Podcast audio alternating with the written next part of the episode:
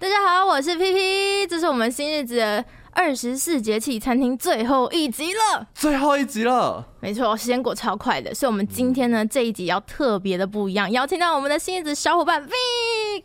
嗨，大家好，我是 Vic。大家还记得他之前出现在哪一集吗？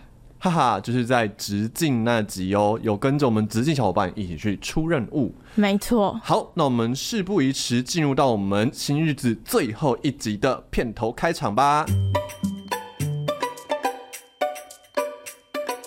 大寒，冬季最后一个节气，也是一年当中最冷的一天。有句话说：“大寒不寒，春分不暖。”没有经历过寒冬，哪来的暖春呢？新日子今天来到的餐厅是北平金厨，老板在他生意最好的时候，身体抱恙，还要照顾病重的母亲。为了祈福，他决定改做素食。刚开始新顾客不稳定，老顾客也不看好，究竟是怎么面对他的挑战呢？我们赶快去听他的故事吧。我当初要混转素，也是一波三折啊，不容易。那一开始就是因为妈妈的身体哈，就出状况了，然后她是肝癌。那为了妈妈的身体呢，我也很努力的每天都跑医院。那时候呢，跟有一个老师在共修哈，觉得做素食可以为母亲来植福添寿。那时候有给我机会了，啊，但是我就跟老师讲，给我半年的时间哈。可是没有信心，怕好好的生意啊，赚钱的生意，瞬间没了。我二十几个员工怎么办？半年时间快到了，改三个月，后来又改成一个月。随着母亲身体哈越来越差，地藏王菩萨也借人哈告诉我们，快快改素食。于是我立刻决定，当晚就把铁门拉下来。把门关上，也不知道多久才能够推出素食，只想着不能再卖荤食了。那时候就休息一个月，给大家发半薪。当时员工对我做素食是一点信心都没有，啊，我就跟他们讲：你们要留下来的留下来，不留下来的可以离开。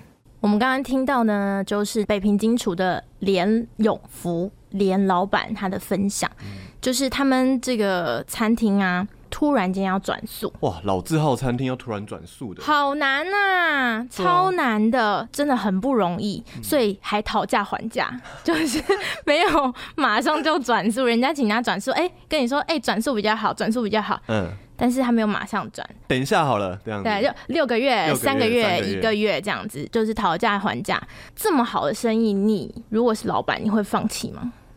哇，我我我不敢放弃耶，只是好不容易累积的客人，舍不得放弃，舍不得放弃，对啊，而且就是赚钱感觉就不大容易了。重新培养你的客户，啊，重新培养客户，嗯，对，不容易，不容易，很不容易。但是老板却这样做了，Vic 也不敢，我也不敢，真的不敢。但是其实我们之前在访很多新日子的餐厅的时候，也有好几间老板也是在生意特别好的时候选择转速的。对。就像是第四集，不晓得大家记不记得，我们去到了一间在阳明山上的阳明春天。哦，我记得，嗯，那个老板超超厉害的。对，他之前也开了好多间餐厅，他开了很多家餐厅，按那时候也是都是荤食的，像川菜馆啊，或者那种台菜。嗯但是他就是在有一次跟朋友就是聚会，可能赌博吧，然后就输了，把自己哦赚了很久的钱也都输掉了，很想要改过，就把这些赌啊酒啊都改掉。然后就有人跟他说啊，你开这些餐厅可以赚很多钱，可是杀业也很重。于是他就下定决心哦，收掉所有的餐厅，然后就想要说，哎，那我就来做素的，打造一间独一无二的素食餐厅。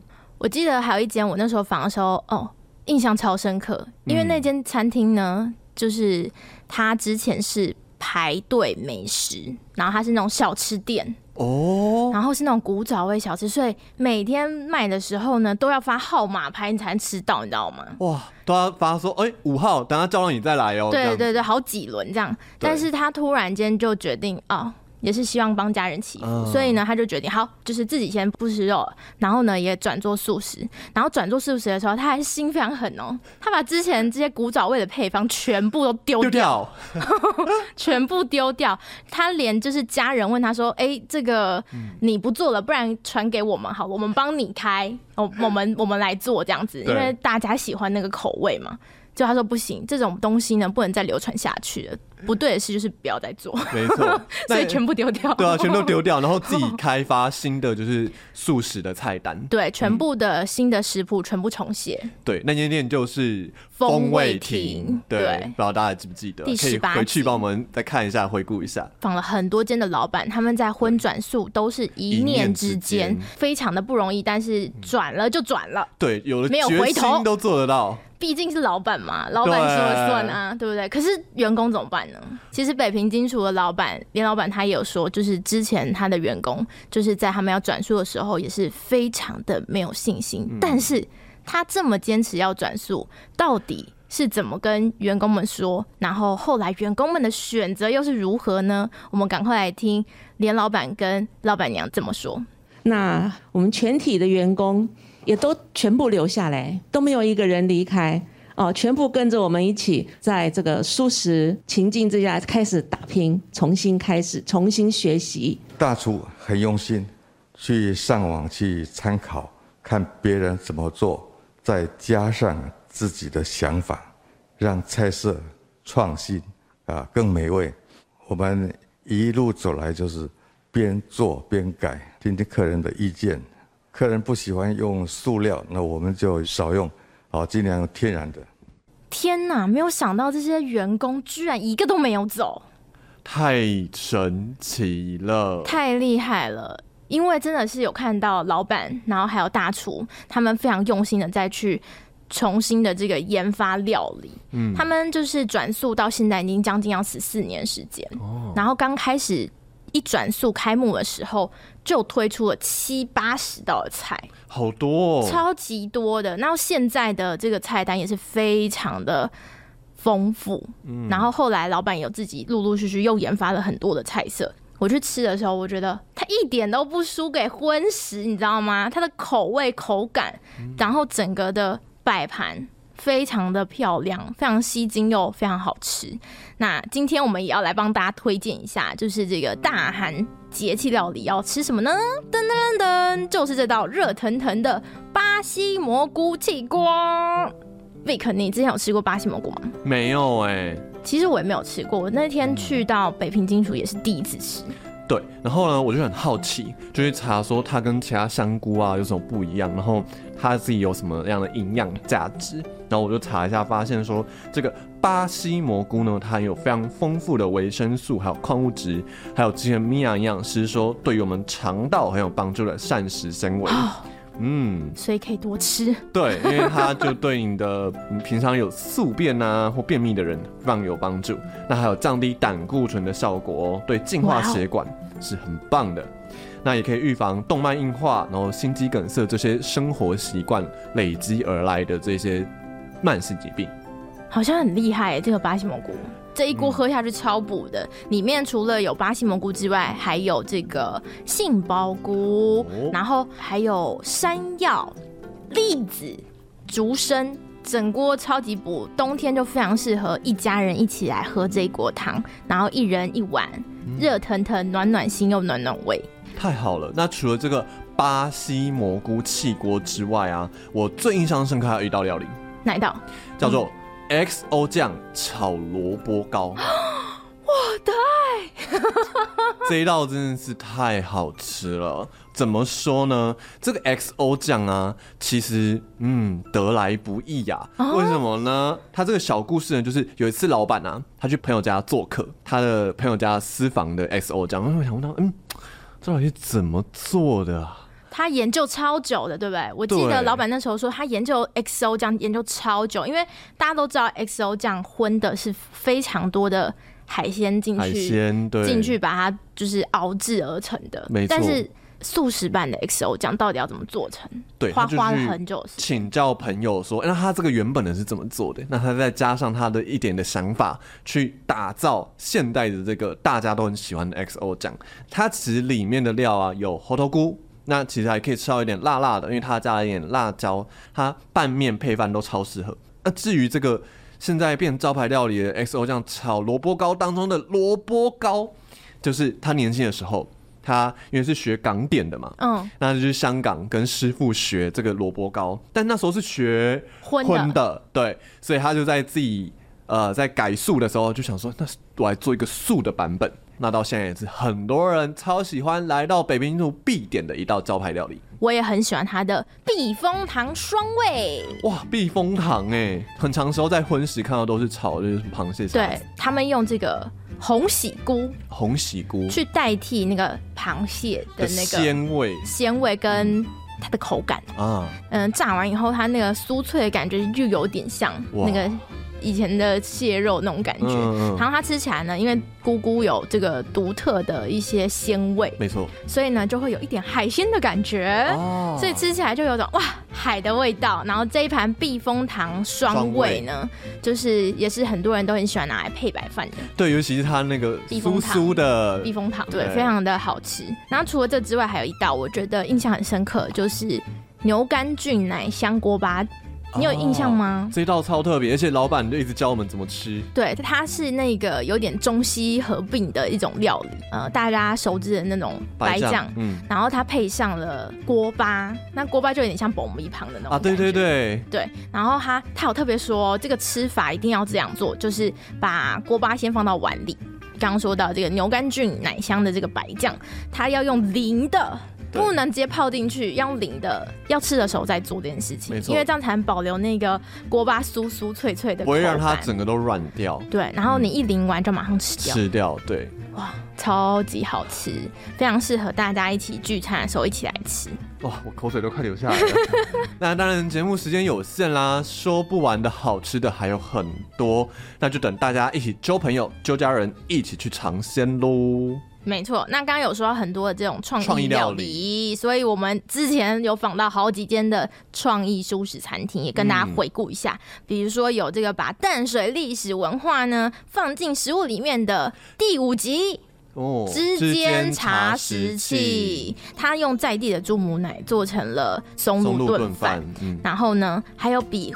哇，还要美的餐前茶，你还记得吗？哇，那个真的是超美，好像一艘小船浮在这个茶上面的这样子。对，就像那个淡水河直接在桌上，你知道吗？哇，天哪，天哪太惊艳了！像最近呢，比较冷，比较冷了，对，就很适合去我们第二集的提案，可以享用他们暖乎乎的这个麻油豆浆汤啊。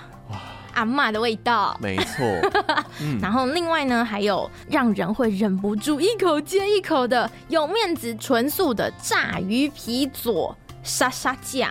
另外呢，还有第十六集无所羊食，比荤食版本的呢还要更像荤的的。唐阳杏鲍菇啊，哇，超像的，超级好吃。在那个无所洋食有一个我也很惊艳的，就是他们的那个炸虾。这不是炸虾，这不是炸的。他说这不是炸虾，是用香蕉做的。哇，哦天哪，好想吃哦！完了完了完了，完了，完了。除了这些小点心之外，当然还要留一个肚子给甜点呢。天哪，我们怎么那么爱吃啊？难怪做了二十四集，大家都有点发福了。瘦不下来。反正这个冬天呢，我的胃就特别的有一个空间给草莓甜点的，拍了一间纯素的咖啡厅，叫做雨人，嗯、介绍给我们的草莓乳酪蛋糕。它会跟着季节更换水果，所以呢，去吃的时候都会有乳酪蛋糕，但什么口味，嗯、大家就期待一下。对。好啦，其实刚刚都说到，我们吃完饭都会有一个很严重的状况，就是无形中帮自己加餐。吃完一餐加菜加菜一直在加菜，不不是加菜，不是加菜，是加菜完以后还加餐，就是吃完一餐还要再吃一餐，就是嗯，餐跟餐中间还有一个下午茶时间、宵夜时间。太邪恶了，太邪恶了。对，明明吃饱了，嘴巴还是很馋，还是想要吃一些点心，吃一些零食。Vic，你有最喜欢吃的零食吗？我喜欢吃可乐果、洋芋片、还有一些蒟蒻可以咬咬咬，嗯，就是那种嘴巴要一直动的那种食物，对吗？对，这我都超爱的。这些零食到底有没有比较健康的吃法呢？然后想要变瘦的人到底能不能吃零食呢？蜜芽营养师会告诉你到底怎么吃。嗯。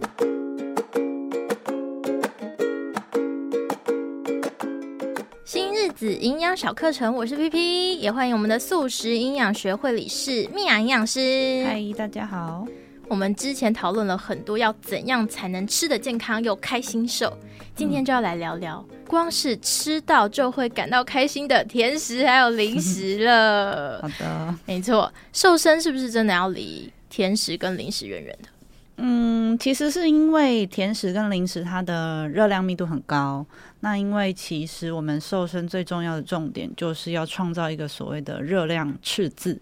那因为当你每天都持续性的有热量过剩，也就是有热量盈余的时候，就是会呃变重，或者是你减重的速度是会变慢的。嗯。那有一些人就会想说，那是不是完全不能吃？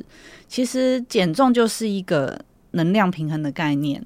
你今天就是讲浮夸一点，就算你只喝油好了，你一天需要减重是一千五百大卡好了，你喝油只喝一千大卡会瘦，可是不健康啊。对，那零食也是，如果你今天一千五百大卡会瘦，然后你这一千大卡全部都拿去吃零食。的确是会瘦，但是会瘦的不健康的，因为你没有去考虑到饮食营养素的均衡分配，而且因为零食通常是高油高糖嘛，所以它会影响我们肠道菌的健康。难怪，因为我以前有过一段时间，嗯、就是很爱吃零食，然后就把零食当正餐，瘦了，是。但是精神状态精神状态可能不是很好呢，可能皮肤啊。或者是甚至有可能会便秘，因为零食它基本上没有什么纤维嘛，嗯，而且因为高油脂的东西很容易会改变肠道菌的分布，就是有益菌其实会比较少，所以零食这个东西，我常会跟我的个案讲说，不是不能吃，而是说你的总量要控制好。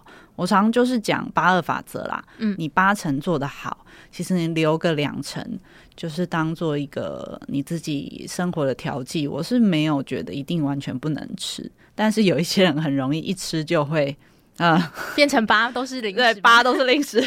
对，因为零食的热量密度非常高。举例讲，因为大家应该都有看过那个品差洋芋片嘛，一罐长长大概小手臂那么长，嗯、那样一罐大概就是五百七十几卡。那五百七十几卡基本上跟一个便当是一样的，可是你要吃下去是非常容易的。那如果你要吃到同等量的五百多卡的青菜，你猜要吃多少的量？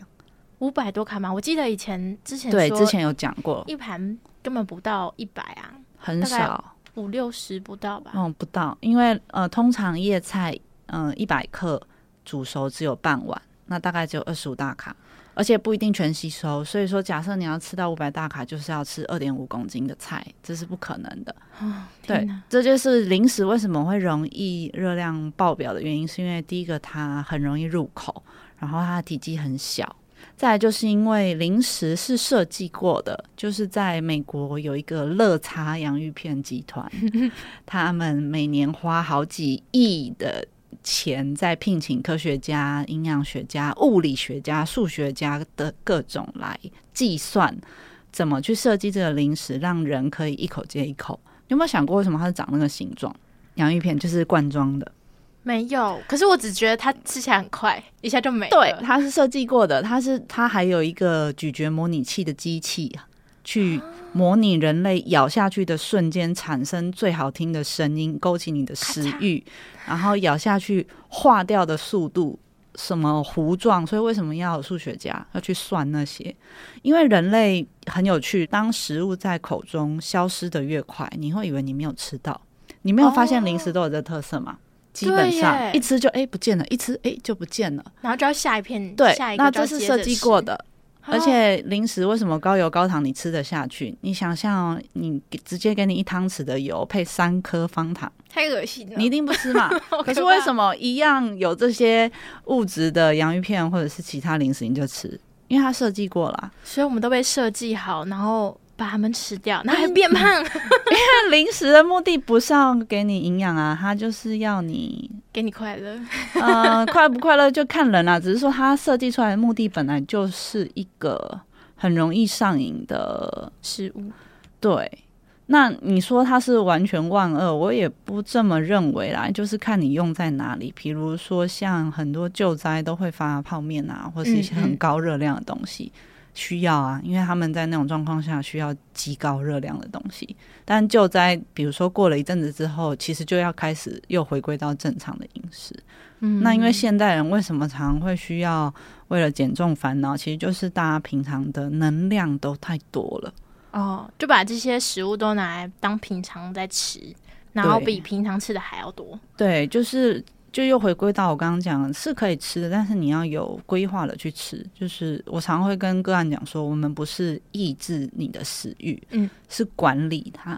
对，那比如说像一颗金沙好了，一颗金沙大概七十五大卡，那一碗饭是两百八十大卡，所以你一条三颗吃下去就也快要一碗饭。可是吃完还很饿。对，因为它消失的很快。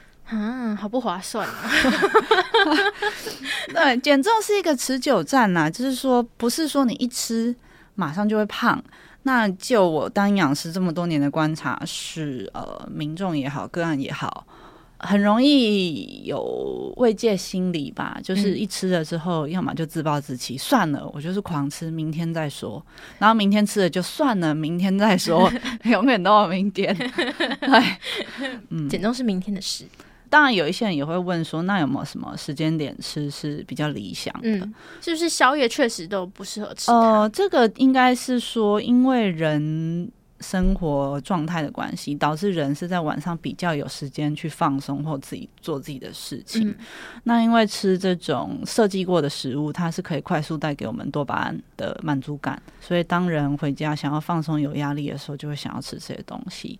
像之前在波兰有做一个研究，就是那时候 COVID nineteen 很多人要隔离嘛，就都在家，嗯、就发现。大概有超过一半的人突然养成了吃零食的习惯，而且都是放在晚餐后又开始吃。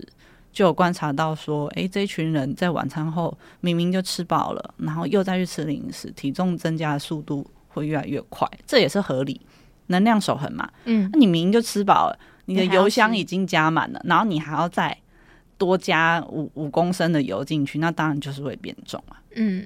对，那比较好的时间点其实是，呃，我个人是觉得你可以规划一下。假设，哎，你今天真的很想要吃，举例，比如说巧克力好了，我的个案我就会跟他说可以吃。那比如说你今天确定你就是要吃，那吃一块，你就是放在正餐一起吃，而不是放在餐与餐之间吃。哦。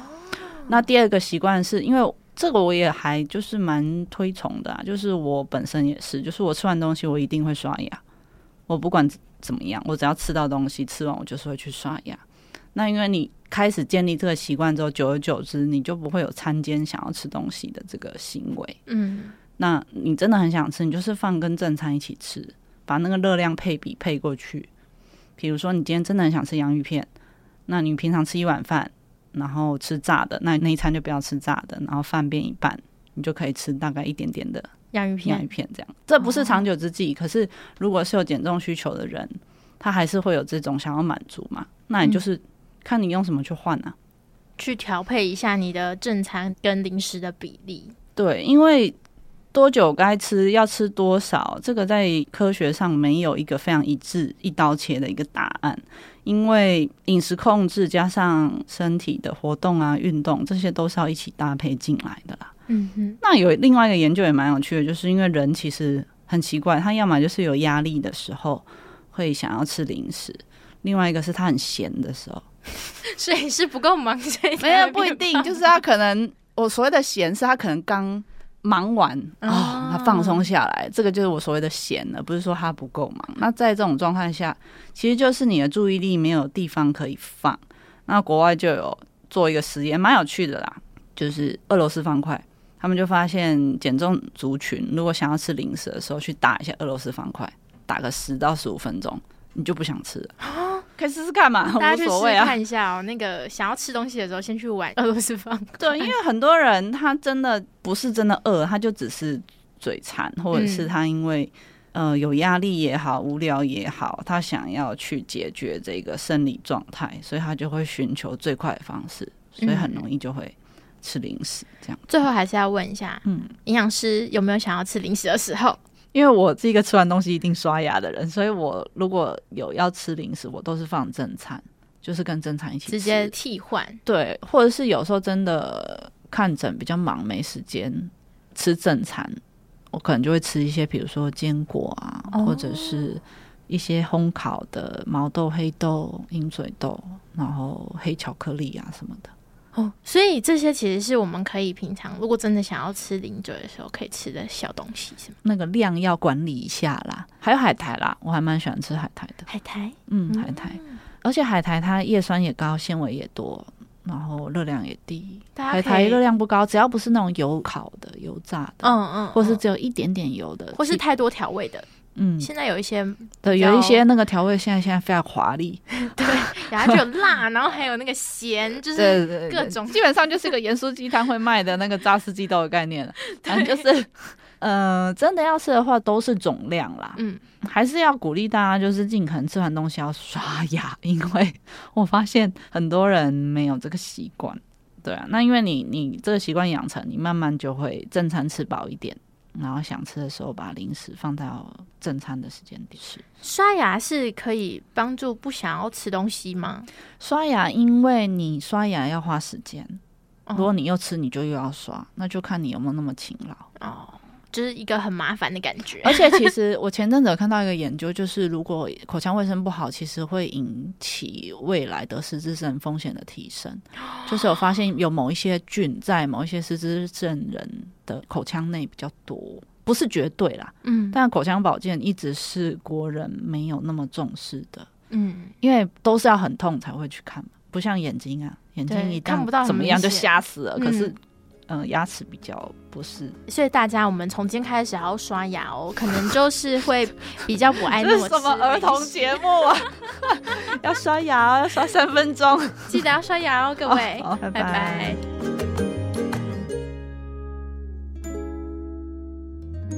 好，那我们言归正传，再回到我们北平金厨。你知道刚刚就说到嘛，他刚开幕的时候推出了非常多的这些创意料理，对，到现在呢，生意也是非常好喽，也很好，对、啊，现在已经很好了，都打电话预约了，没错，那个尤其年节期间哈，都爆满。的，对，所以呢，你一定不知道，他们刚转速的时候，客人非常的不稳定。对，记得那时候老板跟我们分享的时候，就说有些老顾客啊来吃饭的时候，然后看他们菜单一改成，哎，怎么全部都是素的了？没有他喜欢吃的那些料理了，然后就跟老板撂狠话吗？对，撂狠话就说，我跟你说啦，限你们一个星期之内给我改回来，不然齁。你们就玩完了啦，超凶哎、欸！天哪，对啊，就说我以后都不来吃了啦，这样。哎、欸，如果我是老板，我超受伤哎、欸。对啊，我想说，那我不做了啦，不可能，因为这样子生意都没了，对不对？对还养员工养家，对。整个超受伤的，我感觉人家被客人威胁，被抛弃了。对对，但是老板还是很坚定哦，连老板他非常坚定，他没有再回去做荤食。哇，不容易！究竟什么原因让他就是这么坚定要做素食，然后又做到现在呢？嗯、让我们一起来听听连老板怎么说。想起之前卖荤食的时候，员工在杀鲤鱼的时候，一边摔就一边说去。找老板啊，我就有点害怕。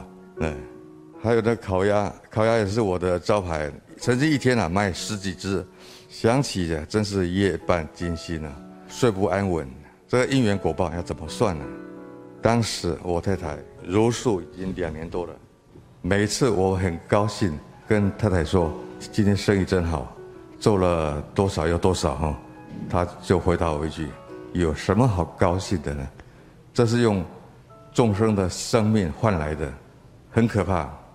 那时候我心里又记得这个利益啊跟良知的这个交战，最后我成功转述，开幕了。开幕的第二天啊，母亲就安然的离开了。哎呀，听完这个老板的故事之后啊，觉得这些这故事啊，好像都有点似曾相识呢。有，我记得有一集，嗯，那集是第三集，是书探老板那时候是开这个烧腊店，生意非常好，每天都要准备的这个鸡鸭都要几十只、几十只，非常多。难道生生意很好，就是每天都这么多只？哇，天哪，好多，非常多只，但吃的人不会有感觉，可是煮的人会很有感觉。啊、就是我每天都在准备，都在杀。然后对，结果他就有一次是晚上梦到一堆鸡跟鸭都追着他跑，好可怕！哦天哪！晚上做梦都不得安宁的那种感觉，所以他那时候就说，他转述以后，等于是每天都在放生。他只要多做一天，就多放过几十只的鸡，几十只的鸭。哇，这样子一个一念之间哦，也是非常的不容易。就是想说不杀就是放生，那我干脆就做素的了。那其实，在北平金厨啊，虽然有些老顾客不买单，但是呢，也有些常客那。